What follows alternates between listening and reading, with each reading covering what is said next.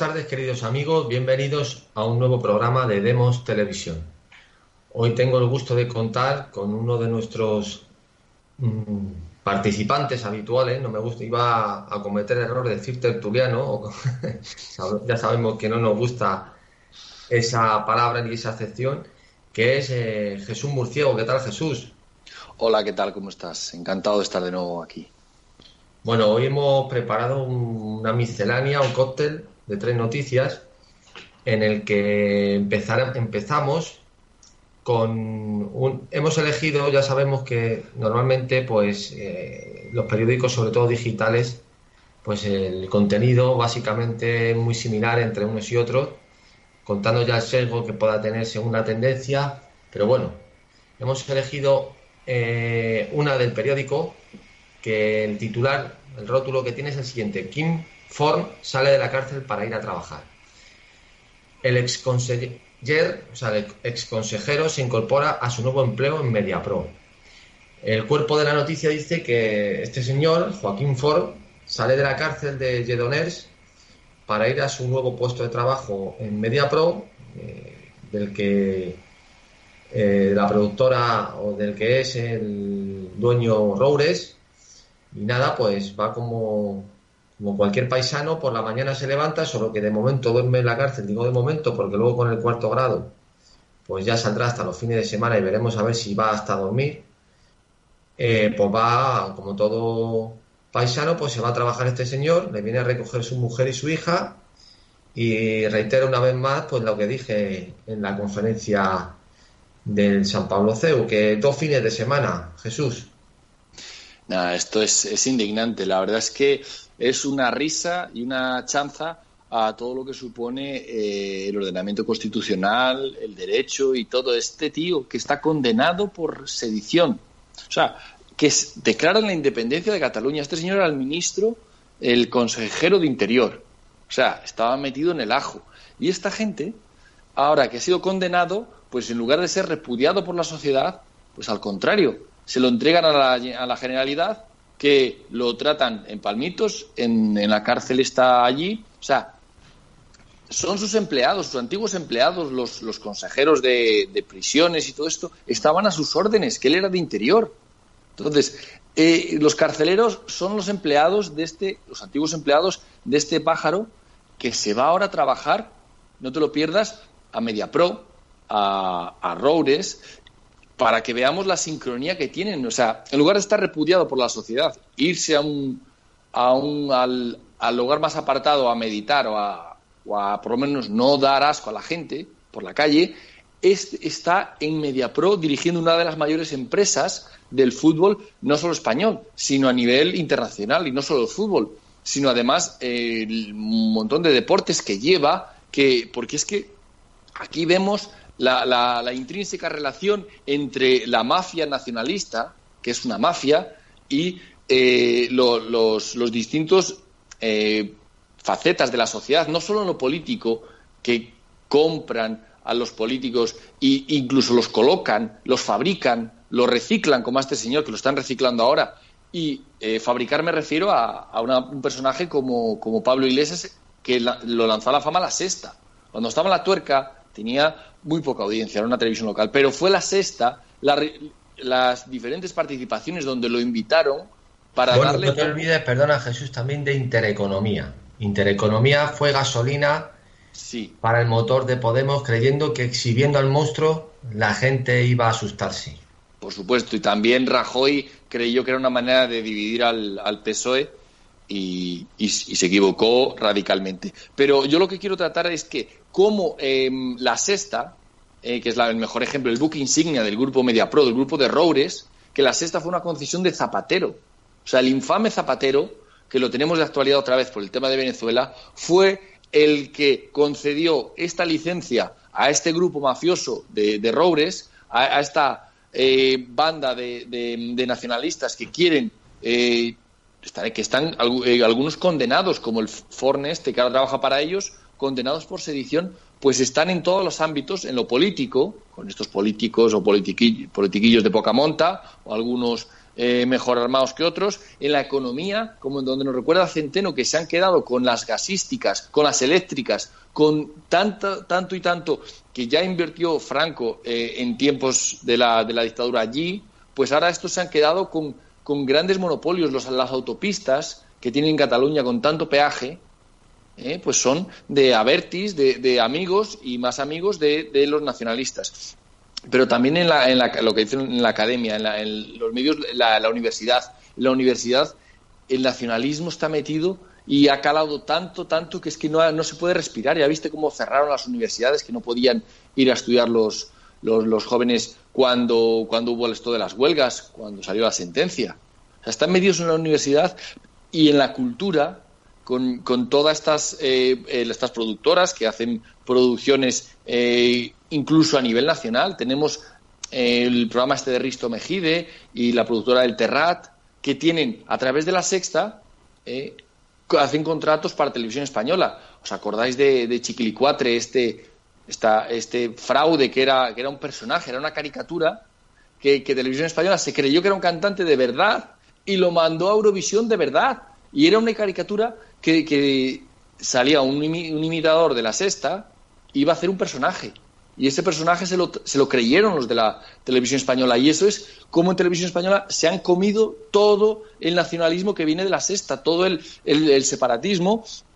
Y, en los medios están meti, está metido el nacionalismo de hoz y coz y también en lo deportivo. No nos olvidemos del papel de clubes como el Barcelona cómo eh, cancelan partido, no, pudieron cancelar un partido, pero quisieron hacerlo, lo hicieron a puerta cerrada el día del referéndum, eh, como protesta porque no les habían dejado votar, para que el, Barcelona, que era un equipo que le dio dos medallas a Franco, el único que le dio dos, ahora se las ha retirado creo, ahora es el que se sube al carro del nacionalismo. Es que está en, metido en zonas como en Cataluña a todos los niveles el nacionalismo y, no se respira nada que no sea nacionalista, no se mueve nada en la economía, ni en la, ni en la política, ni en la educación, que no pase por el aro nacionalista.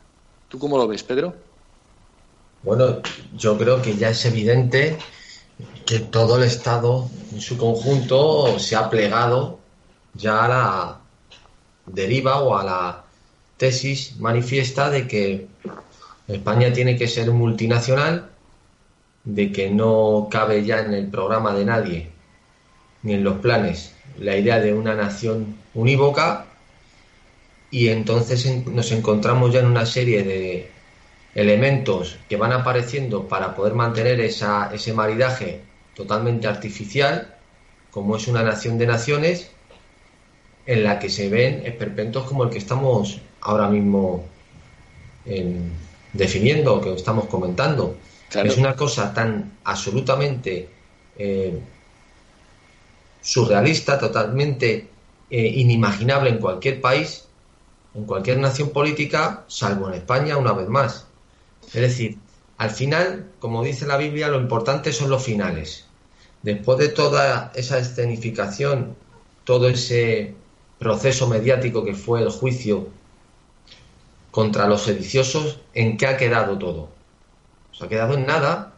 Al final, ¿qué se ha sacado en claro? Pues se ha sacado en claro que ha sido una especie de anestesia momentánea para calmar los ánimos más virulentos o calmar de algún modo aquella suerte o aquella población que pudiera estar reactiva ante una situación ya ignominiosa, pero al final pues no pasa absolutamente nada, sino que además de pactar con el actual presidente del gobierno, todos estos sediciosos, rebeldes, pues van a su trabajo por la mañana como uno más. No descartes que tengan ya contratos millonarios en un montón de cuestiones y absolutamente ninguna eh, pena eh, en relación al delito que han cometido. Eso es actualmente lo que ocurre en España. Definiendo este panorama, eh, podemos darnos cuenta o podemos hacer una extrapolación en el corto o medio plazo ¿Qué debe ocurrir para que eso se revierta y vuelva a un cauce original en el que todo esto sea totalmente imposible? Pues décadas, tristemente décadas. Y ese es el escenario en el que nos encontramos ahora.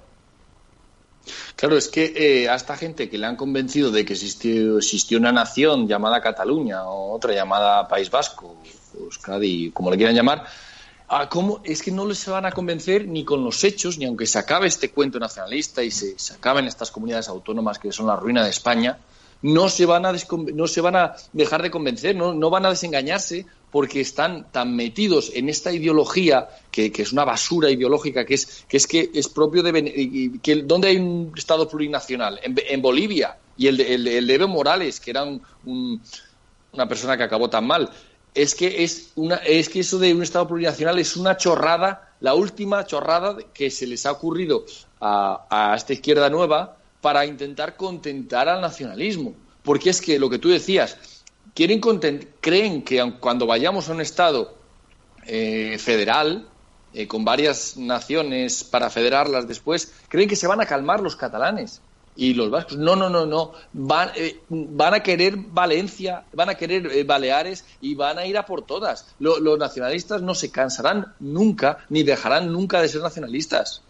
Hay que enfrentarlos. Y si en lugar de darles cancha y echarles más gasolina, como hace Pedro Sánchez, eh, se, se les cortara las alas, se les cortara el dinero desde Madrid, por lo menos, se acababa, se les, se les acababa un poco esto, pero claro, el régimen que tenemos no es capaz de hacerlo, porque el régimen está totalmente entregado a esta deriva. Es el responsable, además de esta deriva nacionalistas, nacionalista, porque nacionalismo ha habido siempre, pero, o bueno, desde los últimos tiempos, pero ha habido maneras de, de, de controlar, de enfrentarlos y de controlarlos pero no ponerte del lado de ellos, no eh, darles la mano como han hecho estos, no solo darles la mano, sino además darles dinero para que monten un golpe de Estado, para que monten lo que, lo que quieran montar, pensando que así se van a calmar. Al contrario, se encienden más. No, es, es, tremendo. Es, es, que la verdad es que eh, este régimen eh, se rompe, las costuras del régimen vemos que se rompen en estas cosas, como el, eh, no solo en el, socialismo y en el Frente Popular, en el comunismo que está gobernando, sino además en los separatismos que son aliados. Roures lo mismo apoya a los, a los golpistas que a, que a Pablo Iglesias, porque son lo mismo, porque tienen el mismo interés, ¿eh? que es destruir, que es apoderarse de todo, quedarse con todo y romperlo todo para, para quedarse ellos. Y entonces, pues, eh, el régimen eh, se va a la deriva y estamos viendo eh, lo que puede aguantar el, régimen español. Bien, eh, Jesús, yo creo que le hemos dado ya un repaso a este asunto que podemos enlazar con la siguiente noticia y luego hacer una conclusión final, que es el asunto de una noticia que aparece en Libertad Digital, en la que el rótulo de la noticia dice el PP Valenciano denuncia que la menor de la que abusó el marido de Mónica Oltra llegó a declarar esposada. Perdón.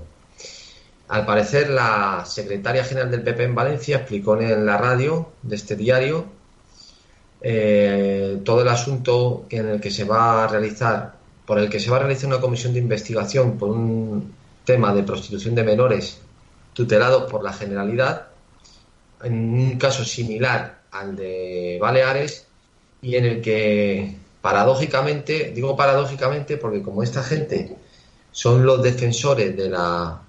que como decía Pablo Iglesias, los que van a misa los domingos y van a, puta los lunes, ¿no? Se van de puta los lunes o algo así, eh, los, de la derecha, ¿no? Pues eh, el marido de esta señora eh, ha sido condenado cinco años por abusos a una menor, en la que llegó a declarar esposada siendo ya la víctima. Y de hecho no fue asistida por ningún letrado. Em, en, este, en este escenario es en el que nos movemos. Eh, Jesús, ¿qué tienes que decir a esto? No, fíjate que esto de las comisiones de investigación es un poco, un poco de risa. Es que son ellos investigándose a sí mismos. Eh, son eh, el Parlamento, nos sentamos, se sentará Mónica Oltra también, a investigar a Mónica Oltra o al marido, entonces marido, porque ahora se ha separado, pero entonces era marido y a la denunciante le dijeron, ten cuidado, no denuncies, porque ese señor eh, tiene un contacto muy alto en la, en la Generalitat. Y el contacto está la propia Mónica Oltra, pero que además es un caso muy parecido al, de, Baleares. Esta gente que se supone que traía una moral eh, redentora del marxismo o el, socialismo eh, que iba a salvar el mundo de la derechona, que iba a salvar el mundo de que nos iba a traer el progreso y nos iba a traer todo, al final es todo falso. Al final ese, esa autoridad moral de la que habla Pablo Iglesias, cuando dice en el Parlamento que es una bajeza eh, descojonarse de las víctimas, a, los, a las, de, Baleares en ese caso, en a las que él niega la investigación, total una investigación que van a hacer ellos, que no sería mucho, pero es tanta la basura que hay y, además esta gente que, que, daba lecciones morales y que daba que decía que los que los hijos tenían que, tenían que educarlos el Estado según la moral, porque por esta moral tan tan progre y tan evangelizadora que tenían ahora, se ve que están saliendo numerosos casos y casos y casos de, de, corrupción, pero una corrupción además eh, tapada porque una de las estrategias es taparlo todo, no aceptar nada y siempre echar, eh, echar balones fuera. La culpa es de quien critica, como lo vimos en el Parlamento, quien, quien osa criticar. ¿eh? Y, la verdad es que eh, es terrible que cuanto más sale, eh, cuanto más detalles conocemos, más monstruoso es esta gente administrando lo público. La verdad es que es para echarse a temblar. Desde luego, Jesús, sobre todo teniendo en cuenta eh, que toda esta serie de sucesos realmente abyectos eh, son siempre asociados de algún modo a las situaciones de poder en las que se asocia de manera psicológica a las oligarquías que de algún modo han, ostentado siempre el poder eh, de manera secular. En España, me refiero porque como ustedes están siempre con el mantra, el mantra del franquismo, pues claro, cuando ocurren situaciones de este estilo, de que esta mujer, que es una auténtica débil mental, le pasa, eh, claro, figúrate si esto le pasa, qué sé yo, al marido de Esperanza Aguirre o de Cristina Cifuentes. Puedes hacerte una idea el tonto del culo del Wyoming o el, o el otro elemento este de Risto Mejide o muchos más, la de series de programas eh, de manera semanal, mensual y secular que harían sobre este asunto. O sea, es decir, es algo realmente eh, bochornoso.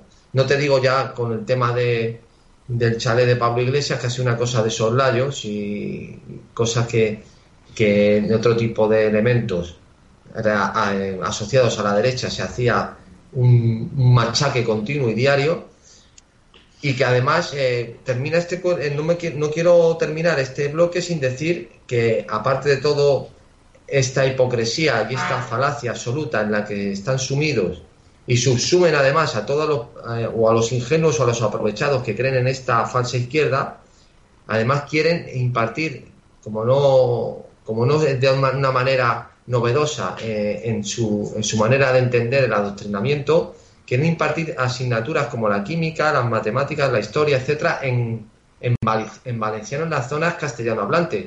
Es decir, no, la lengua como elemento eh, diferenciador, como vehículo del adoctrinamiento, en el que ha sustituido a la raza en todas estas comunidades y que ha recogido sus frutos para aquellos más eh, que lo vean de una manera más romántica y más ingenua. Ahora vemos los frutos que ha dado el utilizar como lengua vehicular en la enseñanza este, las lenguas eh, regionales.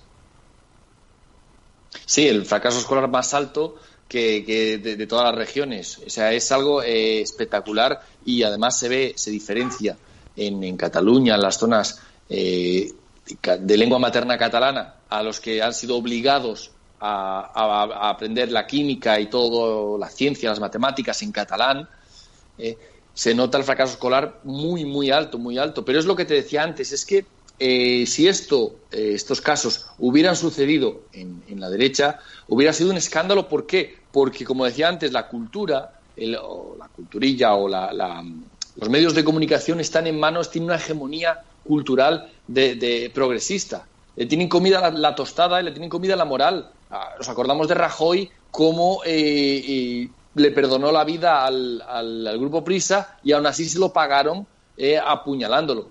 Es que es tan tanta superioridad la de, la, en los medios, la de la, cultura progre o los valores de la socialdemocracia, que es que no hay apenas donde respirar. Hasta se han plegado partidos como el PP y como Ciudadanos, aunque Ciudadanos ya era, siempre fue socialdemócrata, pero el PP para que le perdonaran la vida, al final ha tragado con todas las premisas de la ideología.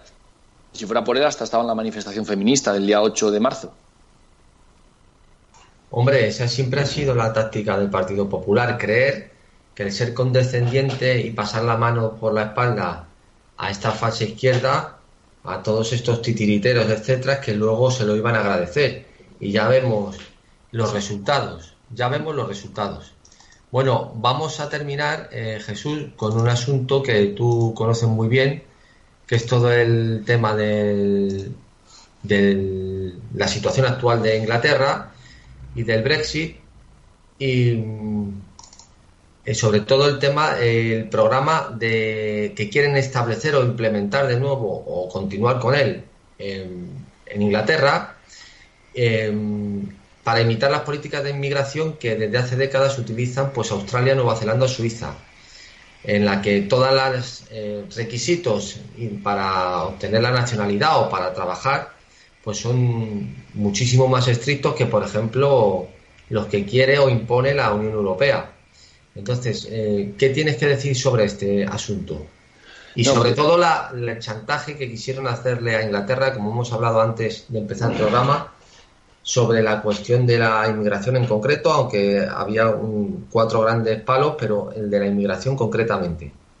Claro, es que estas medidas que va a tomar, que la prensa pone, del color que quiera poner, es lo normal, lo habitual en cualquier país eh, soberano que se gobierna a sí mismo, cualquier país como Australia, Australia no es un país eh, extremo para nada, Nueva Zelanda, incluso Suiza, o sea, son normas, pues eso, un nivel de conocimiento de la lengua, no vas a ir a un sitio donde no sepas decir, una formación, eh, incluso antecedentes penales, estos mismos que acuden a toda esta serie de países como Suiza, Australia, en la que se jactan y se maravillan de lo bien que funcionan esos países, lo ordenados que son, el, bien el buen funcionamiento de sus instituciones, de, todo lo público en general, ese, esas mismas medidas, si se implementaran de manera literal en, su país de origen, en este caso ponemos de ejemplo a un español, ¿qué crees pues que pensaría? Pues pondría el grito en el cielo dirían que cómo es posible, que es que en España es otra cosa, porque España es distinto, porque es que allí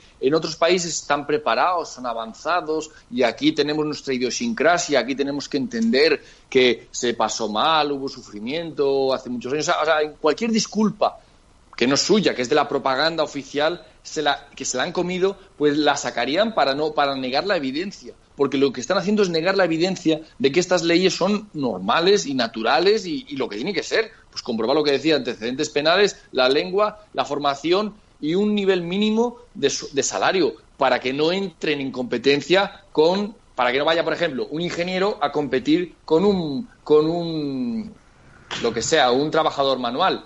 ¿Por qué? Porque eh, a lo mejor el ingeniero puede bajarse el sueldo y quitarle a alguien que está menos cualificado. ¿Entiendes? Entonces, es normal, e incluso te diría más, en la Unión Europea también se aplican en países como Holanda, hay que tener un mínimo de, salario para que te den una visa, por ejemplo, para países de fuera de la Unión Europea, para Yugoslavia. Yo conozco casos de gente que viene de la antigua Yugoslavia y tiene un límite de salario, y sin, incluso de Rusia, un límite de salario y por encima de eso no le dan la visa para trabajar. Tienes que pasar de ese límite para que ya te den la visa. Y eso es habitual dentro de la Unión Europea, en Holanda, y nadie pone el grito en el cielo.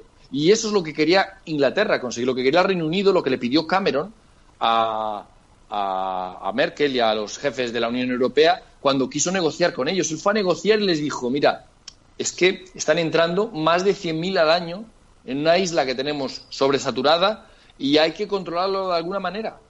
No es que no queramos que vengan, no, no, al contrario, necesitamos que vengan y muchos, pero hombre, pero dentro de la capacidad y queremos controlar esa capacidad. Y le, dijeron, ¿qué coño vas a negociar tú? Aquí no, aquí controlamos nosotros. Aquí es Europa la que decide. Y, y, en Europa no se puede poner fronteras porque son sagradas las cuatro libertades. La libertad de circulación de capitales, personas, mercancías. Esto es sagrado. Y eso no se puede, literalmente le dijeron, no se puede sacrificar en ningún altar nacional. Estos principios sagrados. Claro, y los ingleses le dijeron, pero ¿Qué me vas a hablar de principios si nosotros tenemos la Carta Magna, el origen de los derechos civiles? Si, esos derechos que tenéis lo habéis montado de que os liberaron de la guerra, de una libertad que es otorgada, que no es vuestra. Y, bueno, la historia acabó como acabó, porque eh, la Unión Europea es totalmente, o sea, es que la Unión Europea está en una mentalidad que se cree que puede ordenar y avasallar a cualquier país, a cualquier Estado miembro, como dicen ellos, de la manera que le dé la gana. Que está por encima, que su, que su soberanía está por encima de las soberanías nacionales. Claro, eso no se puede consentir. Eso no, no puede ser. Cualquier país soberano que exista no lo puede aceptar, salvo que sea como Francia, que está ahí eh, mandando y ah, beneficiando, cogiendo todos los beneficios y eh, las pérdidas, pues para los demás. Entonces, es normal que, que, Reino Unido quiera poner esto y los medios de comunicación, pues claro, no, se enteran. Siguen con la, onda esta de, de racismo y de, de críticas anti, anti Boris Johnson en este caso, anti-británicas, y cuando esto es lo más normal. Y lo que está pasando es que, como Boris Johnson ha sabido leer el momento del fracaso de la globalización, pues está moviéndose a postulados más antiglobalistas, más eh, pronacionales y pro soberanía, y le está yendo bien, le está yendo fantástico. el, el laborismo nunca estuvo tan bajo. Vamos a ver, aquí yo creo que hay una serie de elementos que se confunden, porque se ha vertido a veces la idea de que el antiglobalismo es algo revolucionario y también eh, por otro lado, también a veces el antiglobalismo se vende como algo reaccionario. Por ejemplo, eh, todo el discurso de Donald Trump contra el globalismo, donde dice además que el futuro está en las naciones soberanas, se ve como algo reaccionario, de ultraderecha, nacionalista. Mientras que todos los discursos sobre el globalismo o eh, criticándolo desde el punto de vista del capital, por ejemplo, de las empresas, se ve como algo revolucionario. Entonces, aquí yo creo que hay unos elementos que, se cruzan, que se confunden y que de algún modo no deja de ser eh, una maraña en la que es muy difícil eh, salir si no se tiene una serie de elementos y de conceptos claros, que por ejemplo son los de nación, los de Estado, los del libre comercio, aunque el libre comercio es una entelequia, es una cosa ideal que no existe tampoco, pero bueno, es decir, hay que partir de una serie de principios que no se pueden navegar entre dos aguas. Eh, yo creo que la Unión Europea no deja de ser un club en el que es un club a escala continental, en la que únicamente se, eh, se, forja a través de unos principios, primero con el tema de la ceca, el acero y todo lo demás, va derivando al final hasta que cristaliza en un tema de monetario y que al final nos ha llevado a un tema eh, en el que el problema más grave es el comercio, las transacciones y la inmigración y que los países soberanos no tienen nada que decir, salvo los dos que manejan el cotarro, que son Francia y Alemania, realmente somos países intervenidos en la que hemos perdido todo atisbo de capacidad de decisión. Y de algún modo estamos se está disolviendo toda la, unidad eh, territorial de cada nación-estado, o sea, cada nación política, mejor dicho, perdón, y que no deja de ser un elemento Em, segregador, porque date cuenta, Jesús, que de algún modo todo el tema este de la Unión Europea, a la hora de defender el nacionalismo o el secesionismo, eh, tiene un apoyo, tiene ahí un apoyo muy grande. Si no existiera toda esta idea globalista, toda esta idea del europeísmo, este absurdo, que de hecho es un argumento que utilizan mucho los catalanes secesionistas y también lo utilizan mucho todos aquellos paniaguados que no tienen una opinión crítica sobre lo que pasa con todo el proceso nacionalista sedicioso que ocurre en España, que lo ven de alguna manera eh, de pasada, tolerante, bueno, pues es que eh, amores a la fuerza no se pueden, estupideces de ese estilo, que yo creo que ha hecho mucha mella toda la idea esta globalista y europeísta en, la psicología de todos los ciudadanos.